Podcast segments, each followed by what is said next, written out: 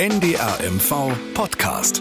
Dorf, Stadt, Kreis. Starke Geschichten aus dem Norden. Mit Mirja Freie. Mit Hackerangriffen habe ich mich selten so oft beschäftigt wie im vergangenen Jahr. Mindestens dreimal habe ich da gedacht, ups, das muss jetzt Sabotage gewesen sein. Und meine Gedanken spiegeln wahrscheinlich wieder, was viele Menschen gerade beschäftigt. Die Sorge vor dem herbeigeführten Zusammenbrechen der kritischen Infrastruktur. Also flächendeckende Stromausfälle, Störung der Kommunikation und so weiter. Aber können Hacker einfach so das Licht ausschalten und damit ganze Städte lahmlegen? Und sind Cyberangriffe sogar gefährlicher als Sabotage an Kraftwerken, Leitungen und Co? Und wie wahrscheinlich ist eigentlich so ein Szenario? Darüber rede ich heute mit Andreas Luski aus dem Mecklenburg-Studio Schwerin. Hallo Andreas. Hallo. Warum war dir persönlich eigentlich dieses Thema so besonders wichtig?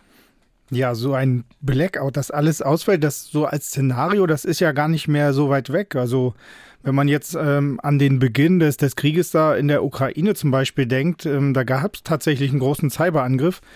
Da wollte Russland die Satellitenkommunikation lahmlegen, also eigentlich die militärische Kommunikation in der Ukraine, aber betroffen war dann letzten Endes auch, waren Windkraftanlagen, also auch in Deutschland, in Mitteleuropa, weil da so ein Fernwartungssystem mit betroffen war von diesem Cyberangriff. Also man sieht, das geht manchmal relativ schnell, dass dann die, in dem Fall ja die Stromversorgung ein Teil davon betroffen ist. Und ja, dann gab es noch ein jetzt anderes Beispiel, ein Roman Blackout, äh, den haben, glaube ich, relativ viele Leute gelesen. Da wurde so ein ganz düsteres Bild gemalt von, da ist dann die Tankstelle funktioniert nicht mehr, das Licht ist halt aus, äh, Wasser funktioniert, läuft nicht mehr, Kühlung, also Lebensmittel können nicht mehr gekühlt werden. Und dann in dem Buch wurde das ja dargestellt, was dann vielleicht passieren könnte. Es war relativ fundiert. Nach wenigen Tagen bricht dann irgendwie da mehr oder weniger die Gesellschaft zusammen. Und naja, so weit soll es natürlich und darf es nicht kommen. Und da finde ich schon interessant, wie da so der Stand ist. Also wie realistisch ist denn so ein, Szenario, so ein Horrorszenario? Und ähm, ja, viele Menschen, die, die ahnen schon oder, oder haben sich ein bisschen vielleicht damit beschäftigt und ahnen, dass da schlimme Dinge passieren können. Das hat auch so eine kleine Straßenumfrage gezeigt, die wir gemacht haben so aktuell gerade nicht. Ich glaube allerdings, dass es nicht unmöglich ist, äh, dass das durchaus Angriffspunkte sein könnten, wie Züge oder auch das Internet, Strom. Die Industrie kann ich mir vorstellen, dass das auch sauteuer ist. Und dadurch natürlich kleinere Unternehmen dann sagen, können wir uns nicht leisten, sonst gehen wir pleite. Äh, mit Cyberangriffen indirekt wenige aber ich glaube schon, dass wir sehr durchleuchtend sind. Und wenn einer das möchte und äh, manipulierend wirken möchte, dann schafft er das auch. Ich glaube, das wird nicht so schnell passieren. Und dann gibt es, glaube ich, hoffentlich äh, schon genug Sicherheitseinrichtungen, dass das nicht mehr passieren kann. Ja, wäre schon doof, wenn das passiert. Und ich glaube, dann wären auch erstmal alle aufgeschmissen, gerade jetzt so in den Wintermonaten oder so. Wenn es jetzt mit der Heizung, mit der Gasversorgung oder Strom, was auch immer nicht funktioniert, wäre es schon sehr ungünstig. Das heißt jetzt aber noch nicht automatisch, dass die Gefahr riesig groß ist. Ja, und bevor wir tiefer einsteigen in das Thema, kurz nochmal die Erklärung für alle, die sich vielleicht noch nicht so intensiv mit den Details befasst haben. Die kritische Infrastruktur meint praktisch alle Organisationen oder Einrichtungen, Unternehmen und so weiter, die eine wichtige Bedeutung für das staatliche Gemeinwohl haben, ne? Hm, genau. Also es geht um die Aufrechterhaltung von Gesundheit, Sicherheit, wirtschaftlichen und sozialem Wohlergehen. So sagt es die Arbeitsgemeinschaft Kritis. Die gibt's nämlich auch. Das sind so Experten, die sich damit beschäftigen, wie man kritische Infrastruktur halt schützen könnte. Und, und was passiert, wenn solche Einrichtungen dann auch gehackt, gehackt würden. Und ja, das sind halt, wie ich gesagt habe, jetzt ganz unterschiedliche Bereiche und Branchen. Also, und da gibt's ja auch nicht nur Strom, Wärme und Wasserversorgung, es gibt auch Krankenhäuser, Telekommunikation, Abfallentsorgung. Das ist alles mit gemeint, wenn man da kritische Infrastruktur sagt. Und ja, die müssen sich halt besonders schützen oder geschützt werden, um dann noch zu funktionieren im Notfall. Und ja, das ist, äh, das werde ich heute, glaube ich, noch öfter sagen. Es ist kompliziert, weil äh, Firmen und Einrichtungen, die sind ja auch oft miteinander vernetzt. Also mhm. im schlimmsten Fall bedeutet es halt, wenn eine Firma betroffen ist oder eine Einrichtung, dann kippen sozusagen in Anführungszeichen andere mit um. Ja, genau, der Dominoeffekt. Ich habe das äh, auch gelesen auf der Seite vom Bundesamt für Bevölkerungsschutz und Katastrophenhilfe. Mhm. Genau, da kann man nämlich auch sich nochmal schlau lesen. Ja, und Notsituationen können durch verschiedene Ereignisse immer eintreten. Zum Beispiel einmal bei Naturkatastrophen wie im Ahrtal, da ist ja auch sehr viel zusammengebrochen dann, oder aber eben durch gezielte Cyberangriffe. Und wir wollen eben heute über dieses Szenario sprechen. Ja, Andreas, und du hast dafür mit Hobbyhackern, mit Cybersicherheitsberatern, LKA-Beamten und IT-Experten von den Schweriner Stadtwerken gesprochen und kannst uns natürlich wahrscheinlich sagen, wie gefährlich ist denn jetzt das Hacken? Mhm. Wie gesagt, ist kompliziert. also man muss unterscheiden. Wir wollen ja so über Hackerangriffe auf kritische Infrastruktur reden. Das nennen die Fachleute Kritis. Und dann gibt es aber auch Angriffe auf Firmen und auf Privatpersonen. Das ist dann eher so der Bereich Cyberkriminalität. Also wir reden, wie gesagt, über Kritis, also Krankenhäuser, Stadtwerke, Rettungsdienste, wie ich schon gesagt habe. Und ja, es ist halt nicht einfach. Ähm, die Unterscheidung ist auch nicht einfach. Das hat man hier, da kann ich ein Beispiel zu sagen, um das vielleicht ein bisschen einfacher mhm. darzustellen. Sehr gerne. Genau. In Schwerin gab es ja einen Cyberangriff, also nicht nur Schwerin, sondern auch Ludwigslust-Parchim auf die öffentliche Verwaltung, also auf das Rechenzentrum und äh, das, also das kommunale Rechenzentrum. Und das ist ja auch kritische Infrastruktur, aber dieser Angriff, der da gefahren wurde, das oder der verübt wurde, der hätte auch genauso gut auf eine Firma oder wurde vielleicht sogar, das ist ein Experte, hat so von Dynamitfischen gesprochen, dass man einfach nur eine Schadsoftware möglichst weit streut und dann guckt, wer sozusagen anbeißt oder, oder wer davon betroffen wird. Also das sind dann, da wurde so, die, die Experten sagen Ransomware ähm, benutzt. Da werden dann Daten verschlüsselt und das ist halt so eine ganz gängige Angriffsart, die wirklich oft benutzt wird. Also ich, ich erkläre das kurz, da werden dann äh, Daten verschlüsselt und äh, um die wieder zu entschlüsseln zu lassen, ähm, wird halt Geld dann, also Lösegeld kann man sagen, muss, soll dann bezahlt werden. Und äh, ja, das betrifft natürlich bei so einem kommunalen Rechenzentrum dann die ganzen Daten der Leute, ne, die da zum Beispiel was beantragt haben. Hm. Ich erinnere mich, das war auch bei uns hier in Vorpommern Thema. Da waren auch mehrere Verwaltungen betroffen tatsächlich. Ne? Aber was sagt denn die Statistik? Wie häufig sind solche Hackerangriffe in Mecklenburg-Vorpommern beziehungsweise in Deutschland und sind es tatsächlich auch mehr geworden? Ja, dieses äh, Dynamitfischen war vielleicht schon ein gutes Stichwort, weil ja. das passiert halt tatsächlich wirklich sehr oft. Das haben mir dann auch die verschiedenen Gesprächspartner gesagt. Das sind in den meisten Fällen halt, wie gesagt, solche kriminellen Angriffe, mit denen, wie gesagt, so Geld äh, erpresst werden soll. Ich habe mit Mike Schröder vom LKA gesprochen, also vom Landeskriminalamt. Der ist da Dezernatsleiter im Dezernat Cybercrime und das ist auch ein digitales Service- und Kompetenzzentrum. Ja, und der hat mir was äh, zur Häufigkeit der Angriffe gesagt. Neun von zehn Unternehmen äh, in der deutschen Wirtschaft sagen, dass sie schon mal Opfer von digitalen Angriffen waren. Dann äh, sagt das Institut äh, für deutsche Wirtschaft aus Köln, dass 52 oder über 52 Milliarden Euro Schäden von Cyberangriffen im Homeoffice nur Deutschland. Also nur Homeoffice Deutschland äh, 2021. Dann Homeoffice betrachtet, wo der Mitarbeiter sich gar nicht abstimmen kann mit seinem äh, Kollegen. Du, die Mail ist komisch, sondern er klickt sie vielleicht doch einmal mehr alleine. Also jeder zweite äh, Cyberangriff im Homeoffice ist erfolgreich. Also hat auch diese Studie ergeben. Es sind äh, wahnsinnig viele Schadsoftwaren mehr verbreitet geworden, das mal so eine Zahl in den Raum zu werfen. 144 Millionen mehr Schadprogramme als im Jahr zuvor waren auf dem Markt und waren verfügbar, die halt Lücken ausnutzen. Äh, das sind, äh, meine ich, über 20 Prozent äh, an mehr gewesen. Das Wahnsinnig ist, viel. Ja, wollte ich gerade sagen. Das ist ja eine, eine, eine Hausnummer. Neun von zehn Unternehmen, sagt mhm. er gleich am Anfang, irre. Gibt es denn auch regionale Unterschiede oder sind die erfasst worden? Also ich könnte mir zum Beispiel vorstellen, das ist, weiß ich nicht, ist es in Mecklenburg mehr als in Vorpommern oder so? Da ist wieder die Antwort gefragt. Es ist kompliziert. Also da kommt wieder die Antwort. Es ja. ist kompliziert. Ähm, ja, tatsächlich ist es halt so, es ist schwer, die ganzen Fälle genau zu erfassen und zuzuordnen. Ein Beispiel, warum es so schwer ist, Fälle aus dem Ausland, die aus dem Ausland heraus begangen werden, die tauchen in dieser polizeilichen Kriminalstatistik, die wir ja auch gerne mal äh, zitieren, gar nicht auf. Und naja, es sind halt sehr viele, die da begangen werden. Ja. Also da hat man dann schon das Problem, dass die nicht, äh, zumindest noch nicht vorkommen. Das soll auch noch geändert werden. Ja, und dann ist natürlich auch das Problem, ab wann wird es denn angezeigt? Und da habe ich auch noch mal äh, den Mike Schröder vom LKA dazu befragt. Unterschiedlichste Studien auch eine eigene Dunkelfeldstudie im LKA haben gezeigt, 90 Prozent der Fälle liegen im Dunkeln. Das heißt, man gerade 10 Prozent werden tatsächlich angezeigt, aus den unterschiedlichsten Gründen. Sie werden nicht entdeckt, also Phishing-Angriffe. Sie werden als harmlos abgetan, weil ist ja nichts passiert. Ich wurde zwar angegriffen, aber ist ja nichts äh, weiter passiert. Dann da, wo tatsächlich Schäden entstanden sind. werden wir nicht hinzugerufen als Polizei aus Image-Schädengründen. Aus Gründen, die Polizei kann mir doch ohnehin nicht helfen, was soll ich jetzt da noch tun? Dann, ich habe vielleicht selber Fehler gemacht, habe Daten preisgegeben, zu leicht preisgegeben, habe gegen Datenschutzrichtlinien verstoßen. Wenn ich jetzt Polizei noch im Haus habe, dann wird es ja nur noch problematischer. Interessant. Nun mhm. gehen ja die Horrorszenarien davon aus, dass plötzlich auch alles lahmgelegt werden könnte. Also, wie du schon sagtest, vom Kraftwerk, Wasser- und Stromversorgung und eben Banken auch.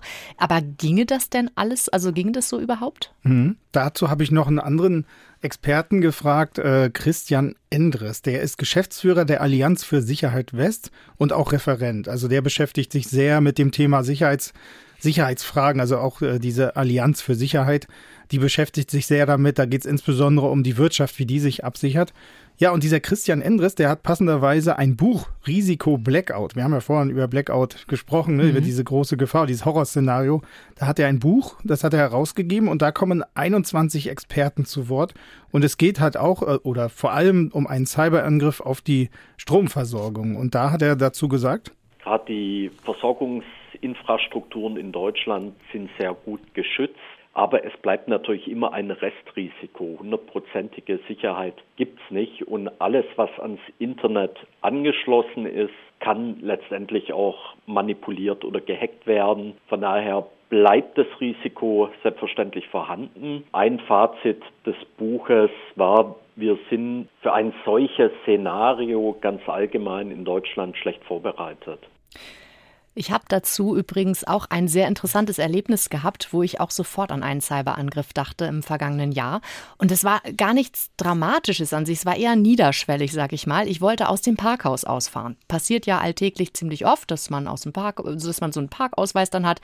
Und meine Karte war plötzlich ungültig. Da habe ich mir noch nichts bei gedacht, habe den Knopf gedrückt, kriegte ein neues Ausfahrticket und bin dann damit zum Ausfahrschalter gefahren, sah schon die nächste Frau hinter mir, die das gleiche Problem mit ihrem Ticket hatte und kam dann sogar mit, also ich dann mit meinem neuen Ticket auch nicht raus. Und dann musste ich schon wieder den Knopf bemühen und wieder sagen, das Ticket ist ungültig. Und da habe ich auch gedacht, das war doch jetzt ein Software, also entweder ein Softwarefehler oder tatsächlich ein Hackerangriff, ne?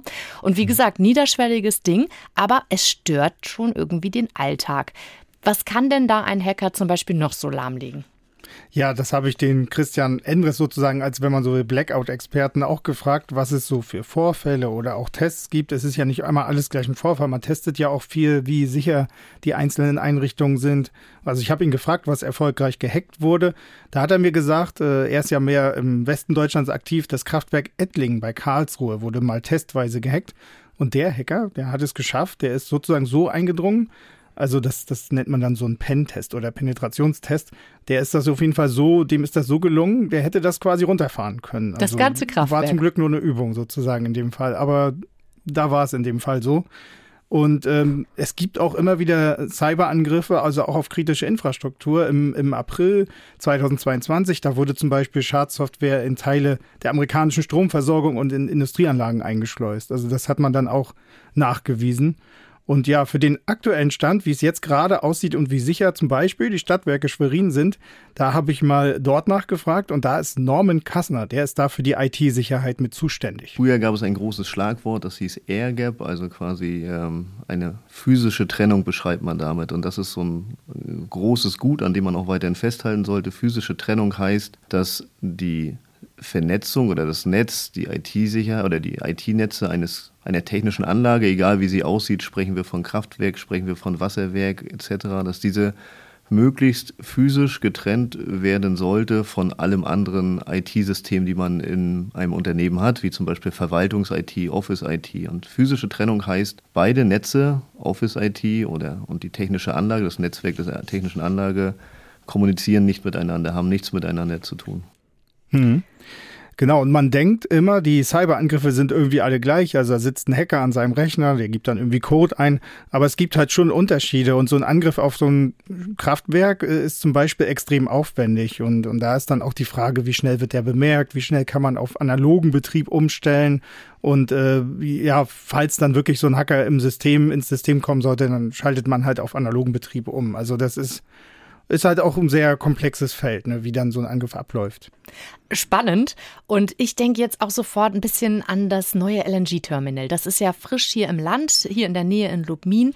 Jetzt weiß ich von meinem Interview, was ich geführt habe mit dem Betreiberunternehmen Deutsche Regas, dass viele Bürgerinnen und Bürger bei einer Infoveranstaltung darüber tatsächlich in Sorge waren, vor allem eben wegen Sicherheitsaspekten. Die haben sich dann gefragt, Mensch, kann das Terminal vielleicht explodieren? Und jetzt im Falle von, wo wir über Cyber- und Hackerangriffe sprechen, frage ich mich mhm. natürlich, kann man das von außen vielleicht herbeiführen? Weißt du da irgendwie mehr? Ja, so pauschal, das ist natürlich was noch was sehr Neues. Habe ich auch den Experten, diesen Christian Endres von dem, äh, der dieses Blackout-Buch herausgegeben hat, gefragt und äh, tatsächlich die Firmen, er ist ja in so einer äh, Arbeitsgemeinschaft drin oder in so einer Gemeinschaft von mehreren Firmen, die beschäftigen sich auch aktuell mit dem Thema LNG-Terminals. Äh, und auch da gilt aber die relativ pauschale Aussage, also 100% Schutz gibt's halt nicht. Und äh, was da aber ganz spannend ist, es wird gerade an einem neuen Kritis-Dachgesetz gearbeitet, also sozusagen die Anforderungen, wie sowas, so eine Anlage zu schützen ist. Und da ist halt Bewegung drin, auch ja, wegen des Ukraine-Krieges zum Beispiel. Und dieses neue Gesetz, das wird äh, auch mehr Vorgaben für physischen Schutz enthalten. Also einfach ausgedrückt so Zäune, Zugangsbeschränkungen. Also da reden wir jetzt nicht immer nur von dieser Cyber, von dieser digitalen Sicherheit, sondern auch, ich muss das ja auch so schützen, dass da nicht einfach so jemand reinkommt und auch vielleicht dann auch die Software da vor Ort oder irgendwas anderes manipuliert. Und da kommen wir dann auch zum Problem, wer greift sowas überhaupt an? Und äh, das sind ja ähm, nicht nur Staaten, es gibt auch Aktivisten, es gibt äh, Extremisten, also die wollen teilweise ja auch gar keinen versteckten oder verdeckten Cyberangriff. Die wollen vielleicht, dass man ganz offensichtlich sieht, das ist ein verwundbares Ziel. Und dann ist, deswegen ist auch dieser physische Schutz, also Zäune und so andere Sachen auch mindestens genauso wichtig. Also das geht dann auch so ineinander über. Und wie gesagt, das neue Gesetz wird dann auch sowas mehr noch berücksichtigen. Dazu fällt mir noch was ein. Erinnerst du dich noch in, an Oktober? Ob du, vielleicht hast du das auch, ähm, ja, auch mitverfolgt. Ich hatte da hier den Wochenenddienst und da war es plötzlich so, dass der Funkverkehr bei der Deutschen Bahn so gestört war, du nix genau. schon, dass ja gar nichts mehr ging. Und ja. da haben alle in der Redaktion auch zuerst gedacht, okay, das muss jetzt auch ein Cyber Cyberangriff irgendwie mhm. gewesen sein, weil ja da dieser Funkverkehr gestört war. Dabei waren es die Kabel, ne? Genau, es waren mhm. irgendwie Kabel, aber auch zwei gezielte an unterschiedlichen Orten. Also schon ja. auch richtig, was du eben sagtest, ähm, Sabotage ganz genau. gezielt, wo ist da der Dings. Ja, das fiel mir noch ein, als ich mhm. das gelesen habe. Jetzt sind ja Firmen und Privatleute werden ja öfter angegriffen als eben eigentlich die größeren äh, Sachen, worüber wir eben gesprochen haben. Wie könnte man sich denn als Privatperson oder Firma davor schützen? Mhm. Hier ist es mal nicht ganz so kompliziert. Möchte Sehr schön.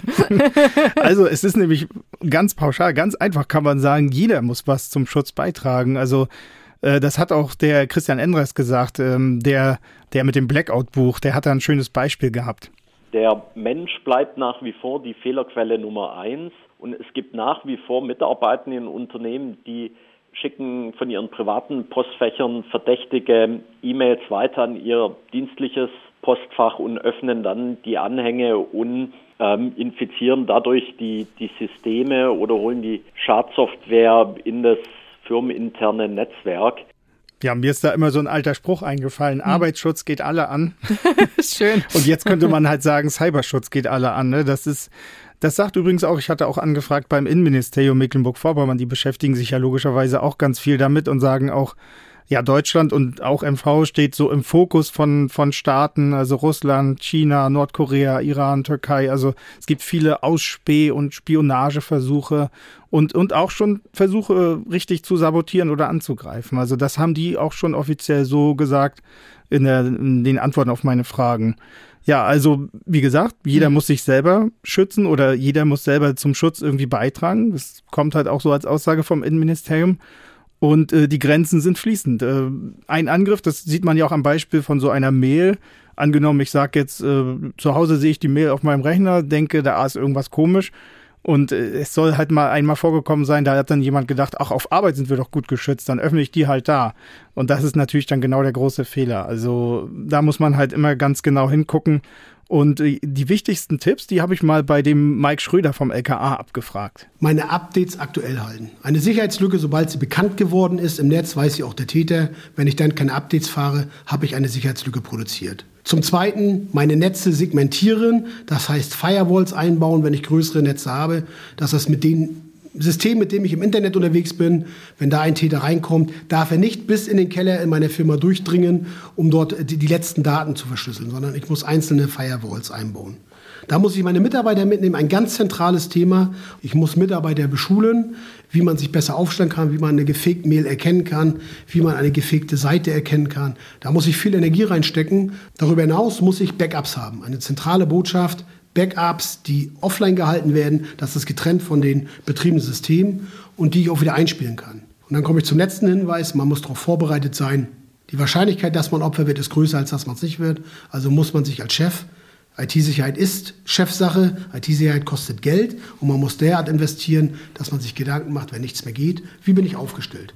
Ja, der Mensch ist sozusagen die, die wichtigste äh, Firewall, sagt man ja oft so als Schutz vor Cyberangriffen. Da ist ja immer die Firewall das Wichtige, was auch jeder vielleicht von seinem Rechner zu Hause kennt. Also und der Mensch ist sozusagen für Unternehmen oder wie auch immer immer die Hauptfirewall, der, der, die Kontrolle. Ich klicke hier Sachen nicht an oder ich öffne keine Anhänge und ich guck, äh, klicke keine Links an. Ich finde es sehr spannend. Er hatte auch eben gesagt, und man wird so schnell Opfer oder so. Und ich erinnere mhm. mich, ich bin ja auch im letzten Jahr Opfer von einem Hackerangriff geworden. Das fiel mir dann auch wieder ein. Mein Account bei der Deutschen Bahn ist gehackt worden.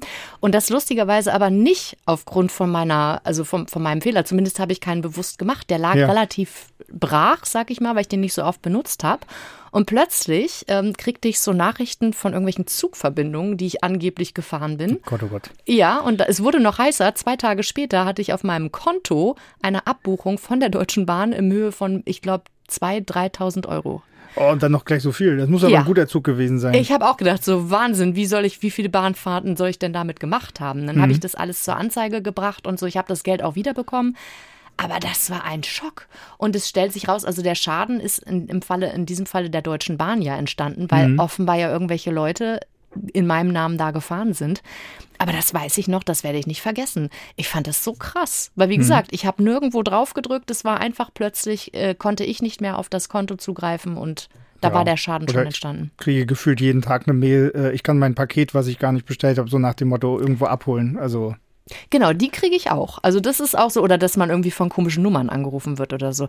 Aber du hast jetzt ja, wir haben ja über das LKA gesprochen, Stichwort LKA. Hm. Wann rufe ich denn da an? Wäre das jetzt von mir jetzt so ein Fall fürs, äh, fürs Landeskriminalamt schon gewesen?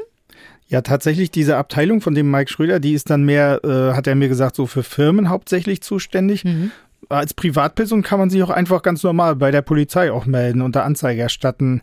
Da gibt es auch vielleicht gut zu wissen die, die Internetseite netzverweis.de und da findet man auch ganz viele so Unterbereiche zu so den verschiedenen Unterkategorien, sag ich jetzt mal, Cyberkriminalität. Also äh, wie erkenne ich auch solche Seiten oder solche Mails? Und da ist auch direkt der Link äh, hier, wo man online Anzeige erstatten kann. Ja, das habe ich auch tatsächlich gemacht und da kam tatsächlich auch nochmal eine Nachfrage. Also die sind da offenbar noch dran. Aber wie hoch sind denn die Schäden in einem, etwa im Jahr, die durch solche Angriffe entstehen? Weißt du das? Kann man das erfassen? Ja, wir hatten ja schon drüber geredet, die Fälle werden nicht alle so erfasst äh, oder das ist auch schwierig, die alle zu erfassen, aber die Schäden sind groß. Das sagt halt auch äh, der Mike Schröder vom LKA. Es werden Millionen, Milliarden eingenommen. Also allein im äh, Cybercrime-Bereich haben wir enorme Anstiege. Wir haben von 2020 auf 2021 äh, einen Anstieg von den nur Bekanntzahlen von einer Million auf 1,5 Millionen. Und so uns bekannt, die Schadensfälle, die geforderten Schadenssummen ranken bei einem kleinen fünfstelligen Betrag bis hin zum hohen äh, siebenstelligen Betrag, äh, zum mittleren siebenstelligen Betrag. Also durch die Bank weg ist alles dabei das ist ja schon heftig. Mhm. Wie oft können solche Hackerangriffe denn überhaupt aufgeklärt werden? Gibt es da eine Erfassung? Weil ich sag mal, die können ja wirklich von überall auf der Welt darauf zuschlagen, ne? Das hast du ja schon gesagt. Also da hat mich die Antwort dann vom LKA doch ein bisschen überrascht, weil ich hätte auch gedacht, naja, die Chancen stehen wahrscheinlich unglaublich schlecht und, und das kann man nicht nachverfolgen und auch gar mhm. nicht aufklären, vielleicht im schlimmsten Fall. Ähm, aber tatsächlich, laut LKA können etwa ein Drittel Oh. Ein Drittel von den angezeigten Taten können dann auch aufgeklärt werden. Und, was ich auch nicht gedacht hätte, wenn es zu so einem Fall, wie ich am Anfang erklärt habe, mit diesem Ransomware, wo dann Daten verschlüsselt werden, es ist dann auch oft möglich, die wieder zu entschlüsseln. Also, dass die irgendwo, die sind ja auch, die Behörden sind ja untereinander vernetzt, dann ist das, geht das über Europol und andere. Also, sie haben, zapfen dann einen Pool an, gucken sich, ob so eine, eine Tat mal so ähnlich, so ein Angriff mal so ähnlich gefahren wurde Und dann ist vielleicht sogar irgendwo die, der Schlüssel, äh, der mir die Daten dann wieder zurückbringt, auch irgendwo vorhanden. Also da gibt es schon eine Chance. Auch deswegen sollte man dann immer mit sowas zum LKA oder zur Polizei gehen. Ne? Er hat ja gesagt, viele Firmen trauen sich das halt nicht, wegen, weil sie Angst haben vor dem Image-Schaden.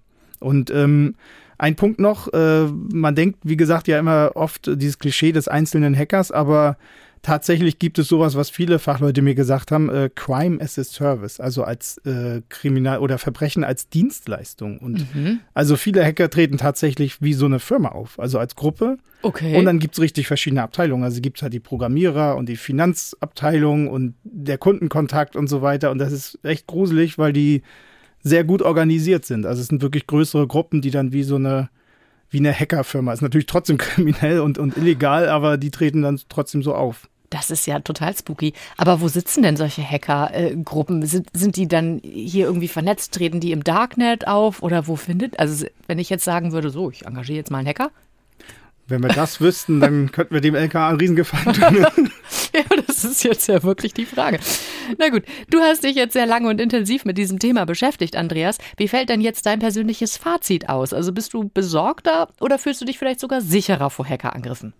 Ja, also was ich so festgestellt habe durch die Gespräche, also da ist irgendwie ja auch ganz viel in Bewegung. Ne? Also hm. dieser, dieser Standardtipp war ja, man soll seine Programme aktuell halten auf seinem Rechner. Und das gilt eigentlich auch ähm, für die Strukturen und für die Sicherheit. Ne? Also die, die Strukturen, die Gesetze und, und was alles getan werden muss, muss immer auf dem aktuellen Stand bleiben. Und ich glaube, mein Gefühl war, dass da passiert tatsächlich auch viel.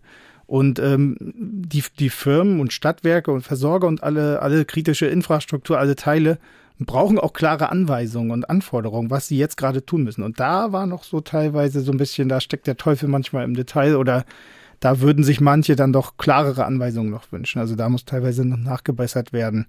Aber immerhin, wie gesagt, es wird viel getan, es wird äh, aktualisiert.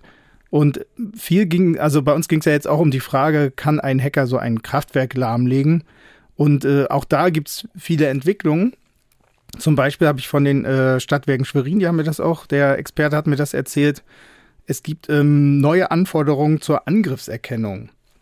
Wahrscheinlich ab Mai kommt das. Ähm, dann muss dem Bundesamt für Sicherheit in der Informationstechnik die Angriffserkennung noch mehr nachgewiesen werden und wahrscheinlich und auch noch andere Stufen davon. Also Angriffserkennung, da geht es einfach darum, wir hatten ja vorhin schon mal das Beispiel Firewall. Das ist im Prinzip, wenn ich zu Hause auf meinem Rechner eine Firewall, das ist auch eine Angriffserkennung. Die sagt mir, jetzt wurde versucht, gerade auf deinen Rechner irgendwie zuzugreifen. Und das hat äh, so ein großer Energieversorger halt auch. Und da kann man das aber noch hochskalieren. Also da kann man das noch sehr aufwendig, dass man ein oder mehrere Mitarbeiter, die den ganzen Tag nichts anderes machen, außer zu gucken, ob es einen Angriff gab. Und das kann man auch mit KI noch unterstützen, dass das wirklich künstliche Intelligenz noch mit untersucht, ob es hm. Angriffe gab und auch welche Angriffe auf einen bestimmten Versorger und wie man denen am besten entgegnet. Also diese, dieser Nachweis zu dieser Angriffserkennung, der wird dann äh, nochmal steigen. Also äh, die Anforderung daran wird nochmal steigen jetzt. Und äh, daran sieht man ja auch, dass, wie gesagt, da ist viel Entwicklung drin. Und ja auch, also einmal durch, durch Corona wurde ja klar, die Lieferketten sind sehr äh, ja. verletzlich sozusagen ja. oder da kann viel schiefgehen, wenn da was wegbricht. Und auch durch den Krieg ist es ja jetzt auch nochmal, wie gesagt, das Innenministerium sagt, die Gefahr von Spionage und Sabotage ist gestiegen. Und äh, tja, also generell das Risiko ist groß. Äh, es, passier, es passiert aber auch viel, um zu schützen. Und äh, ein vielleicht ein beruhigender Aspekt, den hat mir noch der Mike Schröder vom LKA gesagt, also auch für sich persönlich so zum Nachdenken, ja. so ein Cyberangriff, also wenn man immer denkt, im Internet oder am Computer geht alles blitzschnell, ist bei Cyberangriffen oft gar nicht so. Also oft äh, hält sich dieser, dieser Täter, der Angreifer hält sich oft relativ lange erst im System auf und guckt sich sozusagen genau um, wo die Schwachstellen sind, wie, wie er auch seine Spuren verwischt und so weiter. Und dadurch geht so ein Angriff etwas länger und man bekommt vielleicht schon rechtzeitig was mit, ohne dass schon ein Schaden eingetreten ist. Und dann kann man auch noch reagieren. Dann kann man sagen, dem Chef oder dem Abteilungsleiter sonst wem und natürlich auch den Behörden Bescheid sagen, ich glaube, hier ist irgendwas faul, ohne dass vielleicht schon was das Kind in den Brunnen gefallen ist, sozusagen. Sehr schön. Also unbedingt, was ich jetzt für mich mitnehme, unbedingt wachsam bleiben, ganz vorsichtig sein, weiterhin bei verdächtigen E-Mails und am besten keine fremden USB-Sticks mitnehmen und irgendwo ins Laufwerk schicken, wenn man nicht weiß, was drauf ist. Genau. Ja, für alle, die sich noch intensiver mit kritischer Infrastruktur und diesem Thema beschäftigen möchten, äh, wir haben einen Online-Artikel zusammengefasst. Den finden Sie auf, der, auf unserer Internetseite www.ndr.de-mv. Außerdem gibt es eine wirklich sehr übersichtliche und gut gestaltete Homepage eben vom Bundesamt für Bevölkerungsschutz und Katastrophenhilfe, auf der wirklich über alle potenziell möglichen Notsituationen eingegangen wird. Das fand ich sehr praktisch. Dort gibt es nämlich auch Tipps und Tricks, wie man sich schützen kann oder auch vorbereiten kann auf Stromausfälle und Co. Ja, und ähm, wir sind erstmal fertig für heute. Vielen lieben Dank, Andreas Luski aus dem Mecklenburg-Studio Schwerin. Das war sehr schön. Dankeschön. Tschüss. ja, die Redaktion für diese Folge hatte Ulrich Lars Huschka. Falls Sie noch Fragen zu dieser oder anderen Folgen von Dorfstadtkreis haben sollten, dann schicken Sie uns gerne eine E-Mail an Dorfstadtkreis, alles klein und in einem Wort, at ndr.de. Wenn Sie nun noch weiter spannende Podcasts aus Mecklenburg-Vorpommern hören möchten, dann empfehle ich Ihnen die ARD Audiothek. Dort finden Sie nämlich inzwischen mehr als 100 Folgen von Dorfstadtkreis Außerdem die Akte Nord Stream 2 mit allen wichtigen Entwicklungen über die Pipeline. Mein Name ist Mirja Freie. Machen Sie es gut. NDR MV Podcast. Dorf, Stadt, Kreis. In der kostenlosen NDR MV App und in der ARD Audiothek.